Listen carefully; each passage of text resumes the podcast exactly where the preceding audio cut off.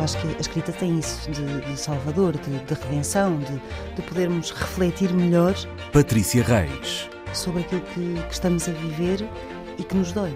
Já não é só encontrarmos um quarto que seja nosso, um espaço que seja nosso, a independência mínima para podermos ter tempo e sossego. Inês Pedrosa. Mas também conseguirmos enxutar os fantasmas bastante reais da família. E há aqui uma coisa muito gira que acontece sempre nestas matérias de costumes. Rita Ferro. Que é misturarem o chocante e o escandaloso, mas sobretudo o chocante com o imoral. Nem sempre estão pegados. A páginas tantas. Começamos a páginas tantas com as escritoras Inês Pedrosa, Patrícia Reis e Rita Ferro, sempre depois das 11 da noite. Vamos lá, Patrícia. Sempre quando, quando não futebol... há futebol. quando o futebol Isto agora vai ser sempre assim. É sempre assim. Para, sempre os, assim. para os nossos ouvintes também perceberem porque eles reclamam quando o programa não vai para o ar. E portanto já sabem que nós fomos às compras e, que e dizem viemos, que nós não viemos fazer o programa. É, é um pouco não é? assim. Nós somos uma concessão do futebol português. E, Eles de vez é em quando deixam-nos falar. E, e, portanto fica aqui então esta nota: o futebol de vez em quando substitui a literatura. O futebol castra a literatura. E hoje. Uh, o tema que nos junta aqui tem a ver com a crítica. Uh, eu, eu, não sei se vocês querem falar só da crítica literária ou se é uh, a crítica no geral mas uh, vocês. Em princípio, eu acho que penso que, era, que é crítica literária. Sim, é? senão. Sim, a crítica literária. então, nos temos, em 48 minutos não dá. Oh, Patrícia, então vamos. Vamos lá. Então vá, a crítica literária. Pois a crítica literária é uma grande chatice. E vou passar a explicar. Nós não podemos viver sem a crítica, porque quem não tem crítica uh, muito dificilmente consegue ter um dossiê para mandar para um putativo agente literário, na presunção de que uh, existe a figura do agente literário. Nem toda a gente tem um agente literário. Em Portugal não existem tantos assim quanto isso, nem enchem sequer a palma de uma mão aqueles que existem. Uh, quanto mais um internacional, mas há escritores, obviamente, que têm agentes internacionais. É o caso, por exemplo, aqui da, da, da Inês, que tem o Thomas Colgi um, a quem ela, aliás, eh, de uma forma muito generosa e muito carinhosa, dedica o último livro, O Processo Violeta. Se não leram ainda, por amor de Deus, corram a comprar. Pronto. Mas dito isto, porque é que a crítica.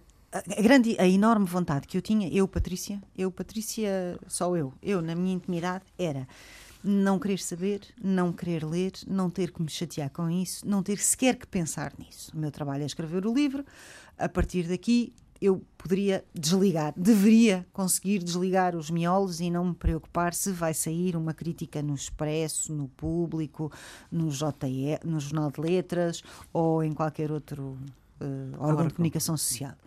A verdade é que uh, é preocupante saber se nós temos crítica ou não, porque as críticas servem de eventual trampolim lá para fora, da mesma, para traduções, da mesma maneira que servem uh, os prémios.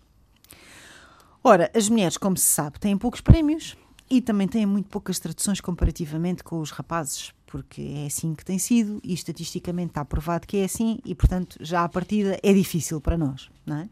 Se ainda por cima nós temos uma crítica que muitas vezes exerce o seu lado poderoso e maléfico, tão somente, pois então torna-se tudo muito mais difícil, não é?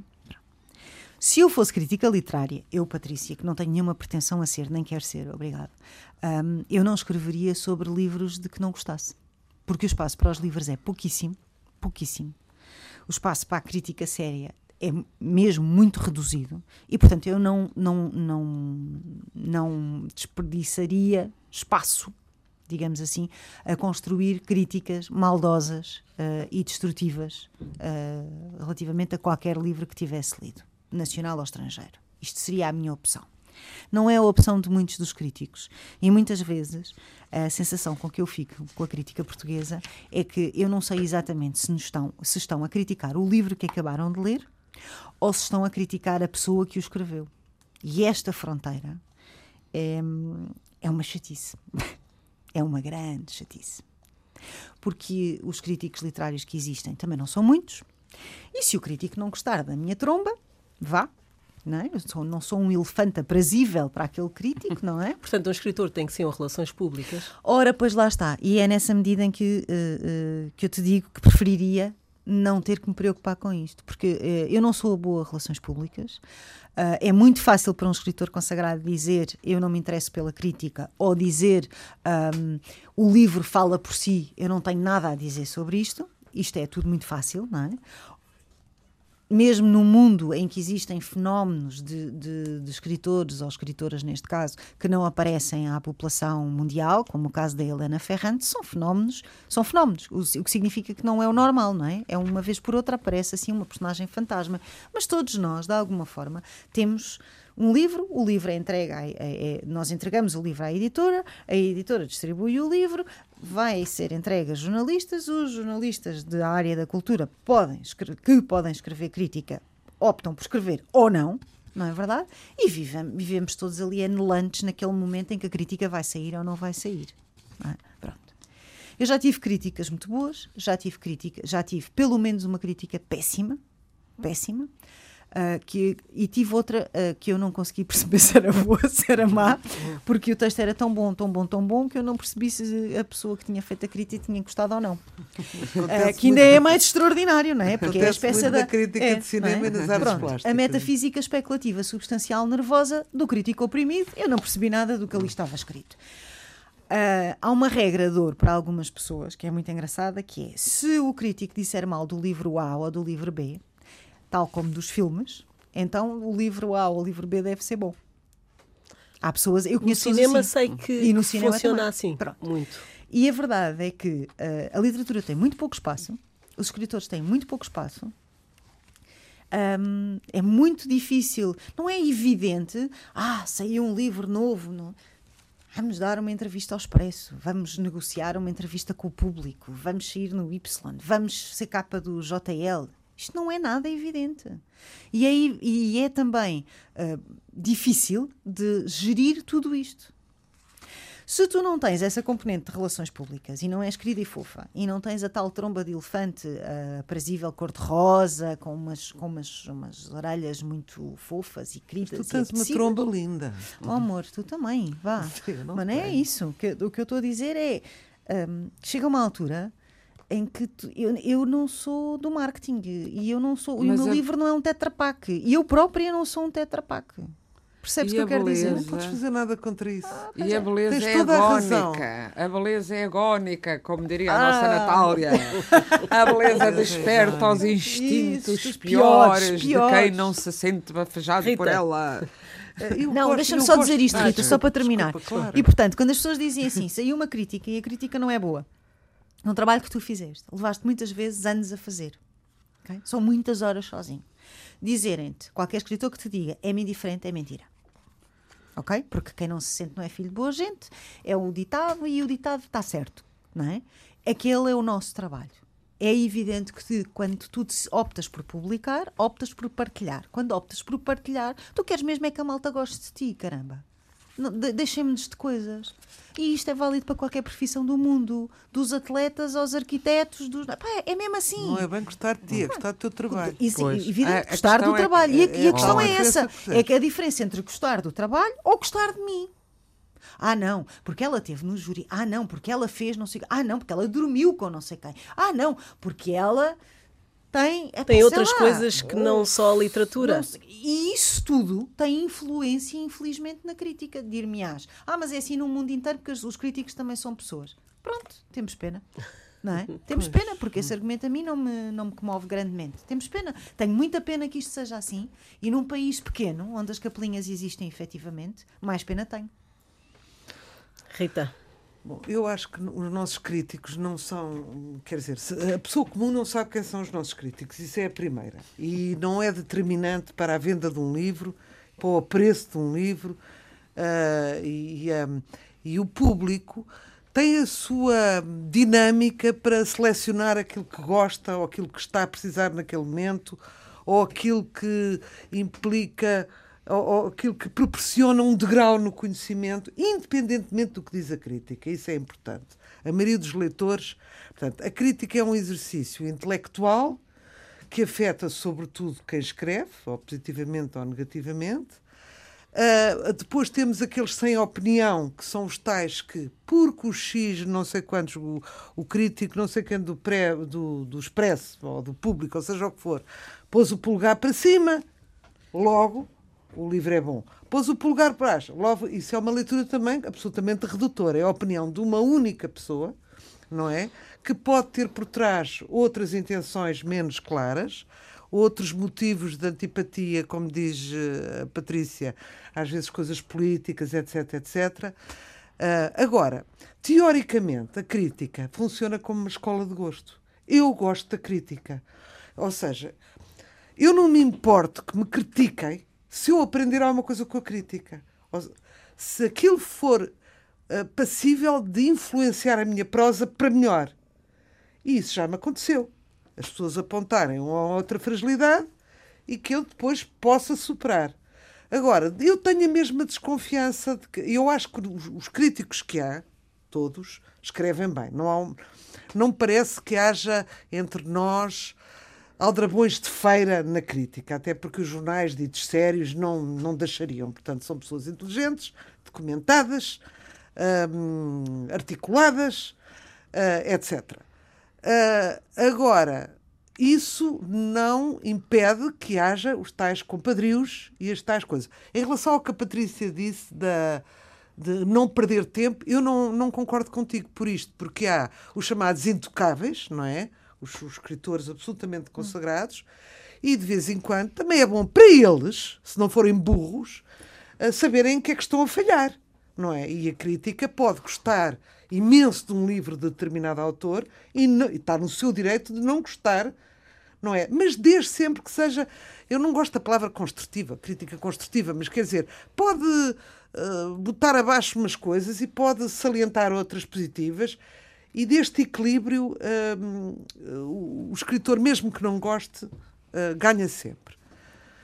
Uh, agora, realmente desconfia-se dos. Do, quem é observador já há muitos anos uh, e os críticos demoram-se muitos anos na, na, nas tribunas dos jornais, portanto a gente já os conhece de gingeira, começa a perceber que eles próprios também precisavam de uma crítica. Isso, olha, estou aqui a propor uma coisa engraçada, um, uma alta autoridade para a crítica. Uma crítica é? dos críticos. Uma crítica dos críticos, até que ponto é que eles próprios não estão a ver que estão a mostrar ao público português que têm embirrações, uh, ódios de estimação, uh, etc, etc. Um, portanto, acho que os intocáveis devem ter crítica também, apesar de consagrados. Estamos a falar dos nossos melhores escritores, portanto, se um escritor falha, também, também deve ser apontado e relevado esse, esse digamos, desequilíbrio na, na história da sua obra. Hum, agora, o que me parece é que mais do que embirrações e mais do que não sei o quê, que também as há, acho que o que pegou aqui, e se provavelmente lá fora, eu não sei, não sigo a crítica internacional, confesso, é quem faz sangria, quem faz sangue. Pronto, portanto, uh, se o crítico for violento, as pessoas vão ler exatamente pela mesma razão que param para ver um desastre, não é? Param para ver o sacrifício público, não é? No pelourinho de um jornal, a forca que fazem a determinada pessoa.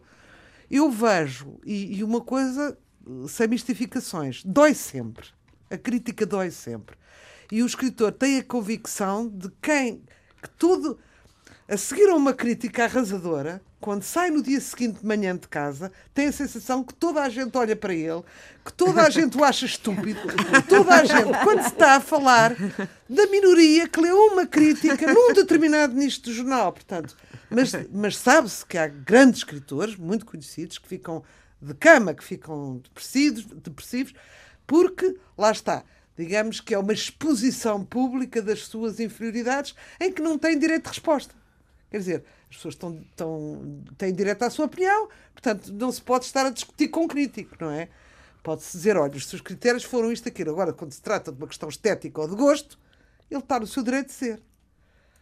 O, que me parece é que quanto mais. Sim, agora a ignorância, por exemplo, é difícil às vezes de encaixar, não é verdade? Porque quando tu percebes que o crítico não sabe nada sobre teoria da literatura, nem história da literatura, nem. Mas eu também acho que não. Quer dizer, uma pessoa pode ser de uma independência absoluta que não precise da história da literatura, escreve bem, tem uma boa opinião sobre as coisas, se é articulado, pode falar sem ser sustentado por 400 mil citações de russos e. Eu não estou a dizer não 400 mil mas, citações de percebes, russos. não tem que ser erudito para dar uma opinião cabal e interessante sobre um livro. O que me parece que se privilegia, e percebe-se, não é? Por causa das audiências, é que aqueles estamos espadachins. na crítica negativa, porque a crítica positiva. Mas onde é que isso há? Conhece? Então, estou completamente fora. Disseres, Tem que haver, eu, então. uma vez, um crítico. Eu não que quero mentir. Eu não quero mentir dizendo que foi o António Guerreiro, até porque a pessoa em questão não está, não faz parte de uma elite intelectual e não me parece que tenha sido ele e, e, pode parecer que não. Mas eu penso que até foi o, o António Guerreiro. Que mas, mas, portanto, vou já tirar. Não foi o António Guerreiro, como, como, não, como eu não posso, não posso garantir, não foi certamente. E a chuva não bate assim. mas uma vez fizeram uma crítica à Helena Laureano, que, é um, que era, era então uma jovem a começar e a mim disseram-me isto, posso dizer o que me contaram e, portanto, vale o que vale, como se diz agora. Que até o cabelo lhe caiu, era de tal maneira cruel. Eu penso, a única. Portanto, este crítico não está a fazer bem pelo teatro, não é? Não está a fazer bem ao teatro, está a fazer bem a uma pessoa, está a fazer mal a uma pessoa, até está a ser cruel e não. E não se ajuda ao teatro com crueldade, nem sempre, não é? Às vezes a crueldade é necessária. Falámos semana passada no Luís Pacheco, que era um homem cruel, que, que, que era um intelectual que uh, incendiário e que batia nas pessoas, uh, praticamente, uh, e com, sem qualquer contemplação sobre, pela sensibilidade de cada um. Um, e tenho... mentia com quantos dentes tinha na boca, sobretudo, e mais Pronto, e, e, pronto, era isso. E tinha muitos dentes, tinha muitos dentes. na altura. Ele, ele agora já não passava em nenhum observatório aqui, porque já não, porque de facto era um pistoleiro. Mas, mas hum, aqui assim a questão é esta. Uh, tem necessariamente sempre que se dizer mal? Uhum. Outra coisa das estrelas enerva-me um bocadinho. Eu já tive quatro estrelas, cinco nunca estive, já tive quatro estrelas no, no Expresso. Mas às vezes, eh, isto agora, do ponto, do ponto, é muito interessante para o público, do ponto de vista do, do escritor, uhum. é pior não ter nada. É melhor não ter nada do que ter duas estrelas. Ou três. Ou três. Uh, Inês, uh, mas uh, não sei, pegando em tudo o que foi dito aqui, mas é, é importante, é, é a forma do discurso, sendo uma crítica. Vamos lá ver. Porque a Rita estava a falar da, seja, da violência. Eu, há anos e décadas, eu durante um período fiz uh, crítica, eu, eu considero crítica literária será uma coisa académica, em, em, revistas académicas, que o que se faz nos jornais é recensão, uma coisa, digamos, menos pretenciosa, com o intuito jornalístico e que não exigirá o arcabouço teórico que tem de ter um académico para. Uh, só que essa, essas dimensões que já estiveram mais uh, bem definidas agora não estão nos últimos, nas últimas décadas, já explico porquê, mas começando pelas estrelas.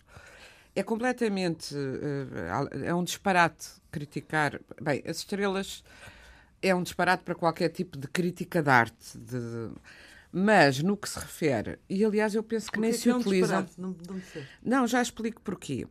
Mas no que se refere, uh, e aliás penso que não se aplicam a exposições, por exemplo. Não me lembro de ver no Expresso Uh, uh, no setor de exposições vem nem, nem ao teatro.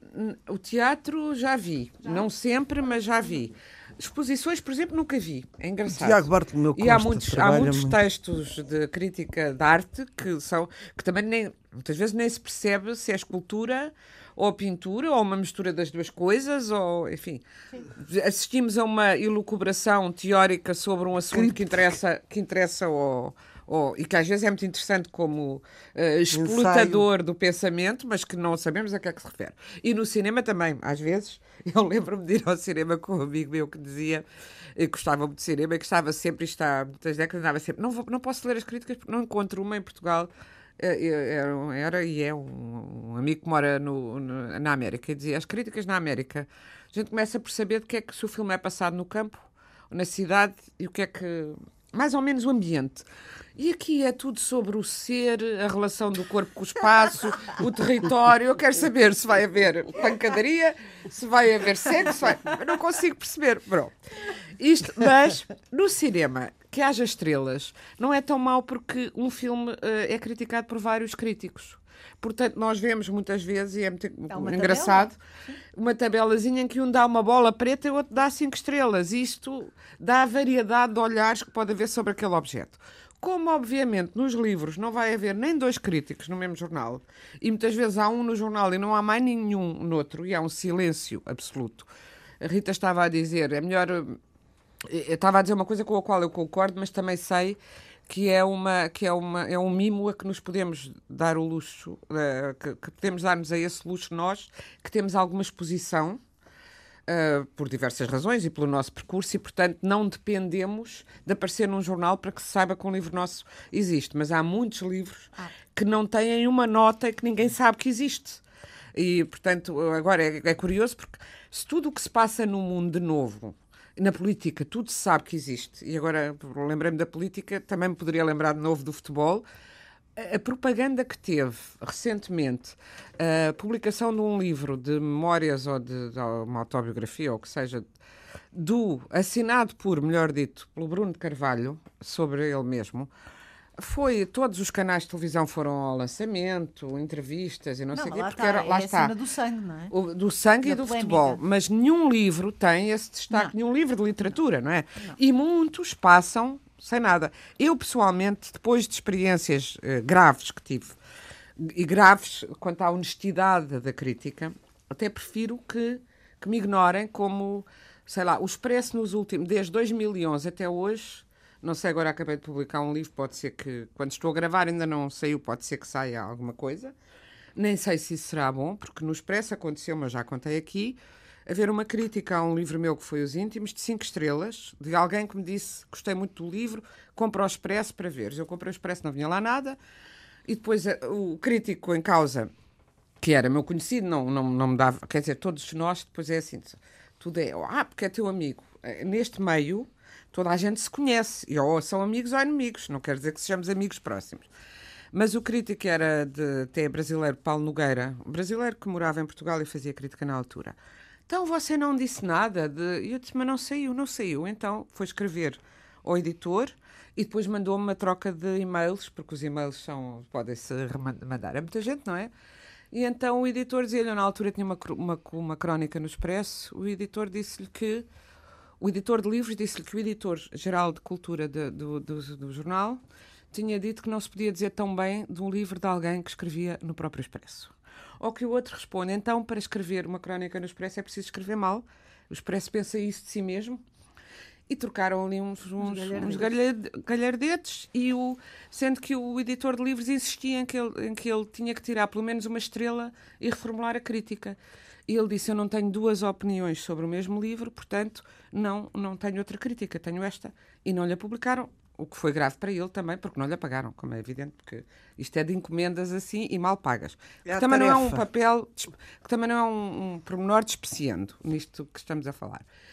E a seguir aparece uma crítica uh, de uma mulher, curiosamente, ou não, uh, com uma bola preta a esse mesmo livro, desancando esse mesmo livro e foi a que saiu. E depois daí nunca mais fizeram nenhuma livro nenhum meu. Pronto.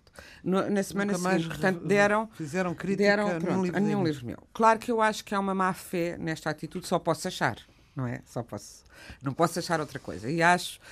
E acho muito triste. É muito que, mais complicado. Acho muito triste que tenhamos chegado a este ponto. Este mundo, não é? Uh, e, e há, o que me parece é que tem, tem de haver uma independência de espírito, que houve uma geração de críticos que tinha, o João Gaspar Simões, que já que ainda foi meio meu contemporâneo já há pouco, mas e que tinha, era um crítico hum, mesmo, eh, tinha essa função no jornal, uh, lia intensamente tudo e procurava, pode-se, podia-se discordar e achar que às vezes era impressionista ou que era superficial, mas tinha uma leitura muito aprofundada e procurava olhar para o objeto e, e, abstrair das relações com. Tanto é que, por exemplo, nunca escreveu uma crítica sobre o José Saramago, uma vez entrevistei-o, ainda já velhinho, perguntei-lhe porquê. E é, porque a mulher dele, Isabel da Nóbrega, era mulher de João Gaspar Simões, separou-se dele para viver com Saramago. E o João Gaspar Simões disse Eu não podia, minha querida. Eu, eu inocente, a perguntar-lhe isto nos meus 20 anos, desconhecedora das histórias para trás. E ele disse: Se eu, se eu imagina, eu gostava do livro era o corno feliz. Eu não gostava, era o corno, o corno, corno infeliz. o corno revoltado. Portanto, não poderia ter uma crítica que fosse vista com, respeitada, vista com respeito. E eu acho que hoje em dia Uh, o panorama é muito mais. Para já acabaram suplementos literários uh, e acabou muito o espaço dos livros. Nós vemos no Y do, do público, o espaço dos livros é diminuto. Tem semanas em que tem uma criticazinha, tem imensa coisa sobre o que põe a questão dos critérios editoriais de uma forma mais vasta. Imensa coisa sobre Viagens, peças. gastronomia. Não, mas peças. mesmo só na cultura. Peças de teatro às vezes muito marginais ou espetáculos de música muito uh, específicos para nichos de pessoas muito eruditas ou muito especializadas, com grande destaque. E os livros, uh, mínimo, e, e mesmo nos livros, os livros que chegam mais ao grande público não aparecem. Eu acho que havia uma função didática, sei lá, de explicar porque é que vocês estão todos a ler uh, o Paulo Coelho e se calhar deviam estar a ler uh, o Virgílio Ferreira ou o Lobo Antunes. Uh, podia haver essa função, que também não há, não é? e o que há é ainda, isso começou nos anos 80, infelizmente, com a minha geração a querer afirmar-se e a querer dizer coisas. E então era muito bom. Eu própria tive vagamente essa tentação, muito pouca, porque me sentia muito mal com isso. Mas era instigada no jornal a desancar. Lembro-me que dei um desanque, sei lá, um livro da Maria Roma, que escrevia literatura light. Uh, e, e, fiz um texto muito engraçado, porque é muito fácil fazer textos engraçados a dizer mal de coisas e pode-se dizer mal de tudo. Mas depois fiquei a pensar porque é que eu gastei, porque é que me deram uma página no Expresso. E tu gastaste essa eu... página com isso? Sim. Não, eu não poderia ter gasto com outra coisa sim. também. Mas porque eu para, para falares desse livro? Deram-me o livro para faz isto e não sei o quê. Sangue. Sangue. Faz isto. Não, não me disseram faz sangue, mas disseram vai ver isto que deve ser cómico. Pronto. Eu hoje já não aceitaria de todo.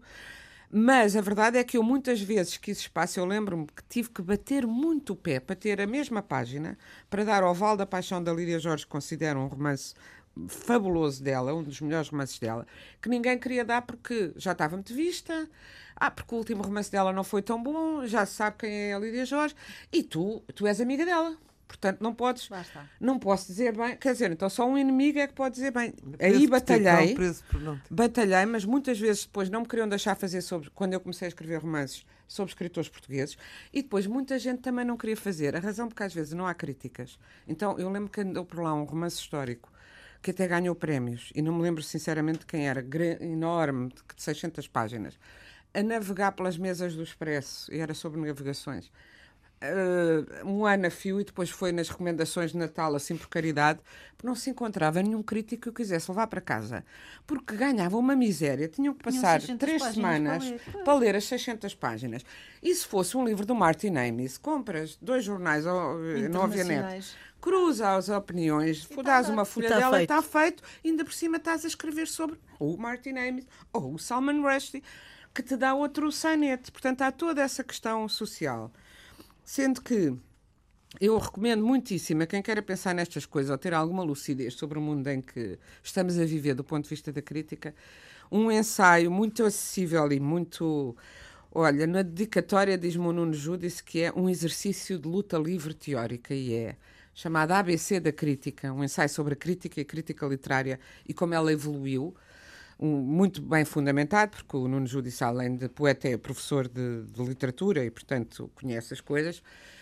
Um, e hum, eu queria aqui citar uma coisa, mas queria dizer, quanto ao conhecimento, a pessoa não precisa de ser erudita, de facto, pode escrever, e é mais ou menos isso que ele diz, que um texto crítico tem de ser feito a partir da obra, não tem, não tem de ser um texto teórico que não chega ao leitor, estamos a falar de crítica de jornais, não é? De crítica para o, mas no teu para entender comum, não, é? não podes falar de um livro sem conhecer a obra não, toda? Não, mas podes. Agora, o que, o que há hoje muito é assim: tu dizes, ah, porque uma pessoa pode ter só bom gosto. Então, dedica-se àquela obra, estuda aquela obra e não.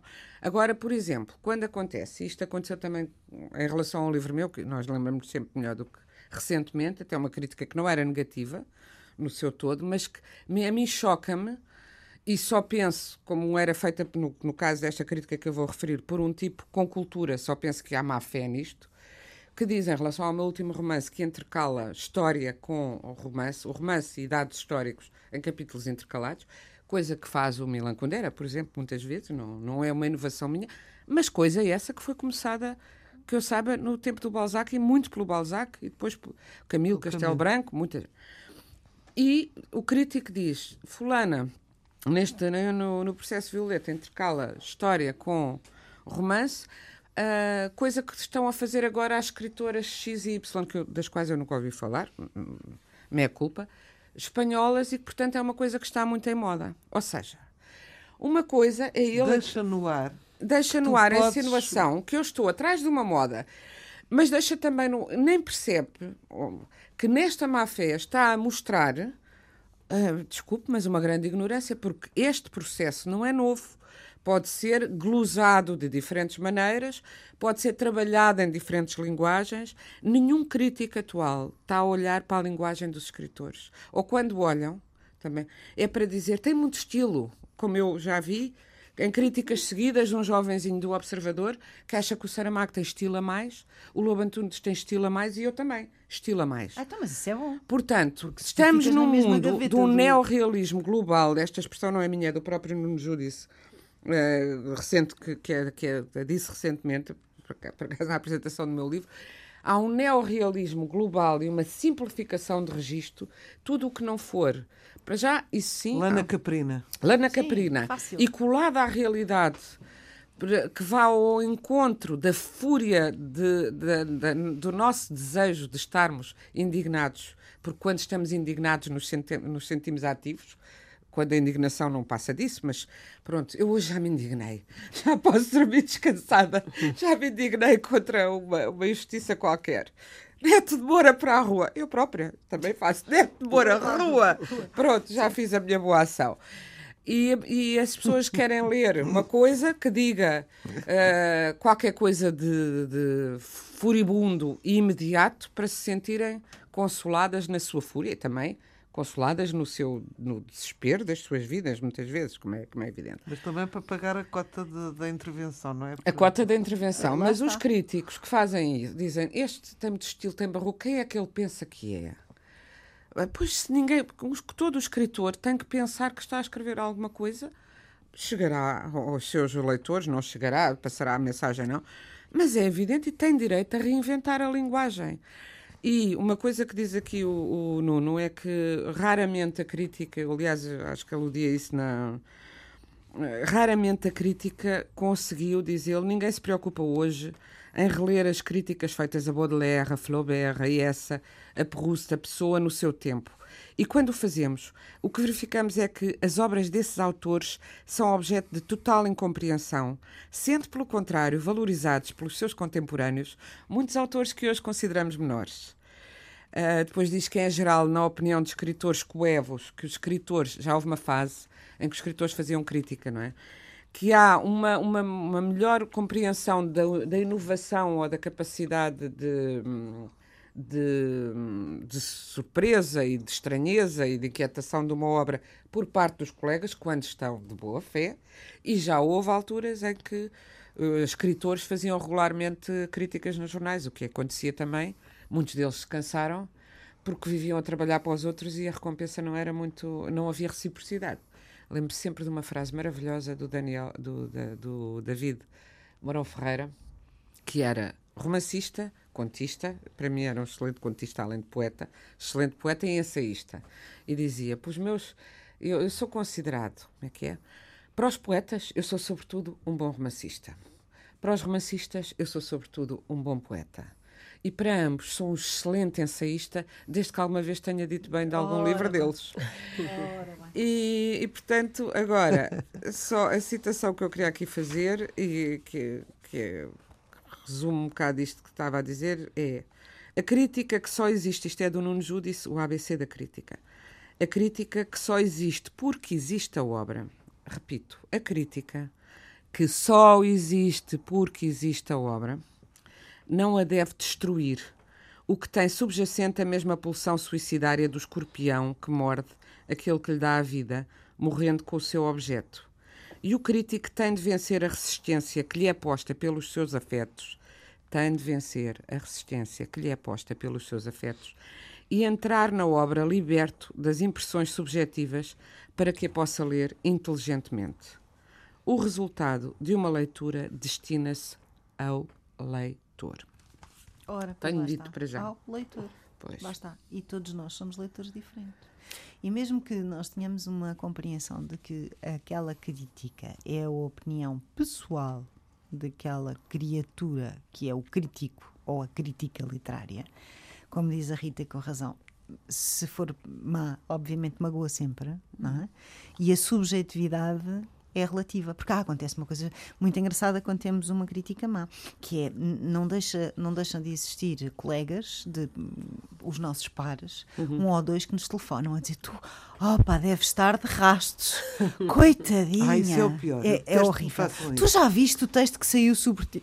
E tu de repente não sabes nada, não é? Tipo, não. E boa. e quando, E, e tu nada, é o silêncio. Ah, é um silêncio ensurdecedor. Quando calha ser bom é o silêncio Quando calha a ser bom é um silêncio ensurdecedor. Quando é má, toda a gente que nos rodeia lê. É terrível. Quando é boa, Ninguém leu. mas ou- ouve lá, mas também viste.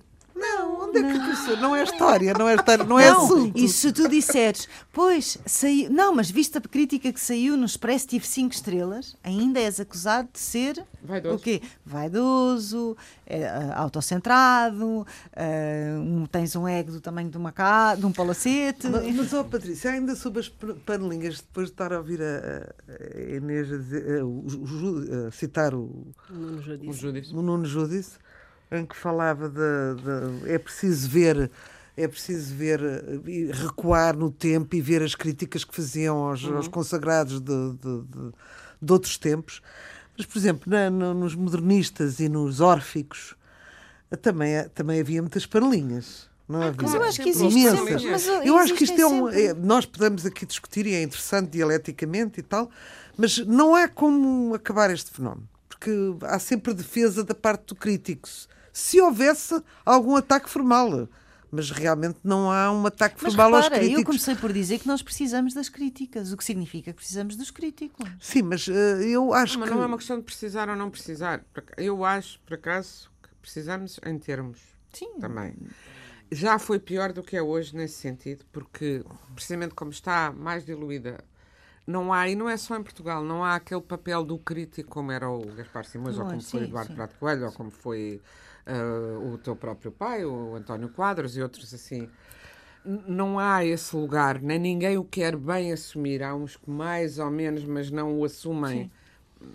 É um lugar de poder. E o poder, quanto mais sinuoso for, de certa maneira mais funciona. Pelo menos é o que está hoje em curso. E é isso que às vezes é, é pior às coisas. Mas hum, não é tão grave, porque eu acho que já não acontece. Eu estava-me a lembrar, acho que já contei aqui uma vez, do que aconteceu à Clara Pinto Correia, Ah, com o Adeus Princesa, que tinha sido comprado pela Galimar.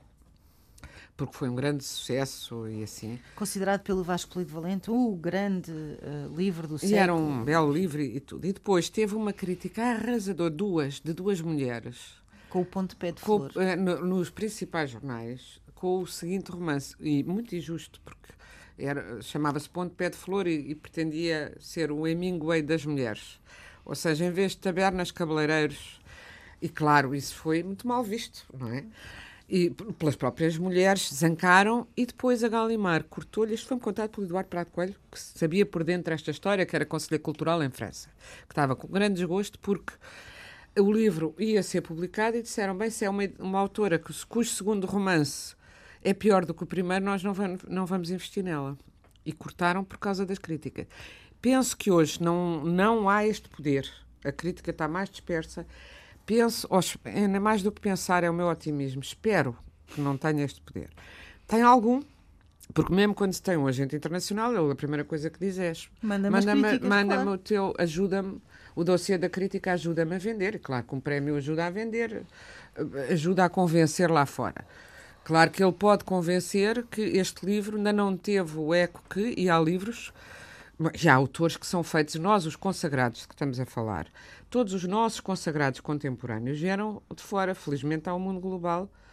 Assim, os mais consagrados vieram de fora no sentido que quer dizer, o Lobo Antunes levou imensa tarefa antes de começar a receber críticas ótimas em França e depois nos Estados Unidos da América, quando veio no New York Times a dizer que ele era muito bom, Pronto, já aqui tudo acalmou. A achar que ele era muito bom. Da mesmo modo que o Paulo Branco começou a estrear os filmes do Manel de Oliveira em França, porque quando estreava e vinha nos caias de cinema, porque é que aquilo era bom, quando estreavam aqui já a coisa era muito mais tranquila, o que é de um provincianismo absolutamente estarrecedor, não é? Uh, tem, mas, independentemente das cliques, o que era bom é que as pessoas tivessem eh, eh, honestidade intelectual. Olha, fazer aqui uma homenagem a um homem que também escrevia crítica de vez em quando e era jurado de muitos prémios, o Vasco Graça Moura. Ah, sim. E por causa... Nunca ouvi, muitas vezes ouvi eh, em, em, em júris ele dizer ah, eu gosto muito de fulano, que é um grande amigo meu e que tem aqui um livro de diários, lembro concretamente de um. Uh, muito bom, mas este romance de um tipo de quem eu não sou amigo e que até é do PCP ao próximo, é uma maravilha. E ele não tinha dúvidas em, em ser honesto intelectualmente. E em não pensar, este é da maçonaria ou é da Opus Dei, é meu amigo, não é, não sei o é quê. De esquerda, é, de, é de esquerda, gosto do, do cabrito assado que lá comia em casa dele. Ou não. não, o livro. E isso não há muito. Uma questão de honestidade intelectual, em última análise, não é? É, acho é, também. Não é fácil, não. Vamos às sugestões. Vamos às sugestões. Eu recebi o livro do Hugo Mazenas, é um autor novo, chama-se As Velhas, não são curtos textos sobre diferentes mulheres. Eu, eu li muito pouco, li 15 páginas, portanto não posso dizer uh, grande coisa. E há um novo livro do António Tavares, que ganhou o prémio Leia, chama-se Homens de Pó, e passa-se no verão quente de 1975, um punhado de homens que volta de África à busca de, em busca da sua identidade também ainda não comecei. Isto também não dá para tudo. Oh, Fernando, olha, para mim António Tavares é um homem. Esse já eu li. Gostei muito. Pronto. Qual? Gostei muito. Do António Tavares? Sim. Pronto. Então isto é Lu. Não. Ele foi queria, diretor eu queria conhecê-lo, mas não da, da, da variação da cultura de, da, da Figueira da, Foz. Foz. E depois acho que acabou por sair para se dedicar completamente à escrita. Mas é um homem encantador. Isto é um homem Gostei encantador. muito. Foi, Ainda bem. Eu ainda não comecei. Passei eu bem. gostava de recomendar um livro que não me lembro agora o nome exatamente. é este do Martel, do Vaticano, o armário do Vaticano, do armário. Não me diga que vocês não sabem. Não, não eu sei ah, o que é, mas Ai, não sei o Deus, título. Mas vê, amor, põe armário Vaticano. Vá, vá, vou, ver, vou pôr. Vaticano, não, que é um homem que avança com uma teoria, é um homossexual, que avança com uma teoria sobre esta história da. Eu para já denuncia, isto para falar bem depressa, há pouca vergonha entre os homossexuais isto não tem nada a ver com a pedofilia. Uh, do Vaticano, a maneira como eles têm namorados, seja do clero ou cá fora, como vão a prostitutos, isto estamos a falar dos por lado. No armário máximos. do Vaticano, Frederic Martel. Como é, como é que se chama? No armário do Vaticano. Eu estava a dizer bem, mas eu não sei, era assim, é no armário do Vaticano. No armário do Vaticano. Pronto, isso é um livro que eu recomendo, já estou aí com umas luzes porque ele avança com uma teoria, não cai na asneira de dizer ah, são homossexuais, logo são pedófilos, ai, mas que coisa tão estranha, se eles, eles gostam de homens e, portanto, eles vão aos meninos, que é uma injustiça, porque quando se trata de, de dos heterossexuais abusarem de meninas, nunca ninguém se diz que é por causa da orientação sexual. É. Mas diz uma coisa interessante, avança com esta teoria que eu acho bastante interessante, que é há de facto uma pouca vergonha. Inclusivamente, houve aqui um caso de pedofilia uh, em Portugal. E para onde é que eles resolveram pôr este bispo? Já não me lembro exatamente quem era. Foi recambiado para o Vaticano. Portanto, escondem-nos no, no, Vaticano às Esse vezes. Está não é? armário. Vão morrer longe. Pronto. Mas ele avança com esta teoria. Como o que se passa ali é realmente pasmoso em termos de libertinagem, pode contribuir, este ambiente interno, pode contribuir para o encobrimento dos crimes. Um pouco como a corrupção, estás a perceber? Eu sei o que é que tu fazes, tu sabes o que é que eu faço, melhor é estar escaladinho, eu também me calo e ficamos todos assim. Conversados. Pronto, e acho que é um livro muito interessante, também são, é de 600 páginas, mas que se lê como um romance. Aposto é que esse bom. não andou a navegar numa redação de um jornal. Ah, sim. Não. Ah, Inês. Não, não andou. Bom, eu sugeriria que pegassem na biografia da Agostina que a Isabel Rio Novo acabou de lançar, que se chama O Poço e a Estrada. O título é, parece assim estranho, mas vem de uma imagem muito bonita da Agostina num dos seus romances, em que uma criança, um rapaz, está a olhar para um poço e vê uma estrada no fundo, uma estrada branca no fundo desse poço fundo. Há muitos poços, aliás, nos livros da, da Agostina. E é muito, eu acho que é a metáfora da vida dela, que de, num poço escuro abriu uma estrada de luz. Uh, e a biografia lê-se, é muito fluente, é, parece um romance, mas é muito bem documentada e tem, e, e, tem lá dentro possibilidades de vários outros livros, além de nos levar a ler, e quem nunca entrou no universo da Agostina é um bom, um bom acesso cartas dos certos que ali estão riquíssimas de, de, de experiência de vida, de comentários. Um, e, e, e, temos a, o percurso de uma mulher que se fez a si própria de muitas maneiras e que é contado muito como as, não, não, não explica nenhuma biografia, explica o que é que faz o talento, como é que, de onde é que vem o gênio ou o talento, não é? Mas explica as condições também nos ajuda a ver muitas das coisas da vida dela que surgem na obra, muitos pormenores e muitas historinhas, e muito uma rapariga que aos 20 anos soube escolher ela o homem que queria, para escolher a dedo o marido através de um anúncio de jornal. E a biógrafa diz que foi ver três anos do mesmo jornal, que foi o jornal que Agostina veio a dirigir, o 1 de janeiro, onde ela põe um anúncio: jovem instruída procura pessoa inteligente e culta para correspondência. Foi assim que conheceu o marido. Pessoalmente contou-me isto. Uh, escolhi o que, vou escolher o que primeiro me deram um beijo, Sim. porque era uma coisa muito para a frente, frente, na altura uhum. e que para ela mostrava qualidades de coragem. De... E fez isso e diz e ela meteu isso num romance. Meteu. Em vários romances até. Ah. Uma mulher que escolhe o homem no momento em que lhe dá o beijo. Portanto, beijo. muitas. Engraçado. A página Tantas está sempre disponível em antena 1 rtp.pt e no Facebook, um programa com o apoio técnico de Guilherme Marques, numa emissão conduzida por Fernanda Almeida. Eu acho que a escrita tem isso de, de salvador, de, de redenção, de, de, podermos refletir melhor. Patrícia Reis. Sobre aquilo que, que estamos a viver e que nos dói.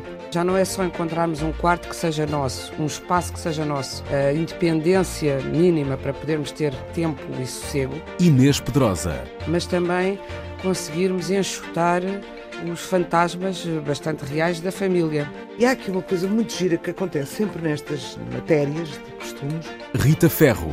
Que é misturarem o chocante e o escandaloso, mas sobretudo o chocante com o imoral. Nem sempre estão pegados. A páginas tantas.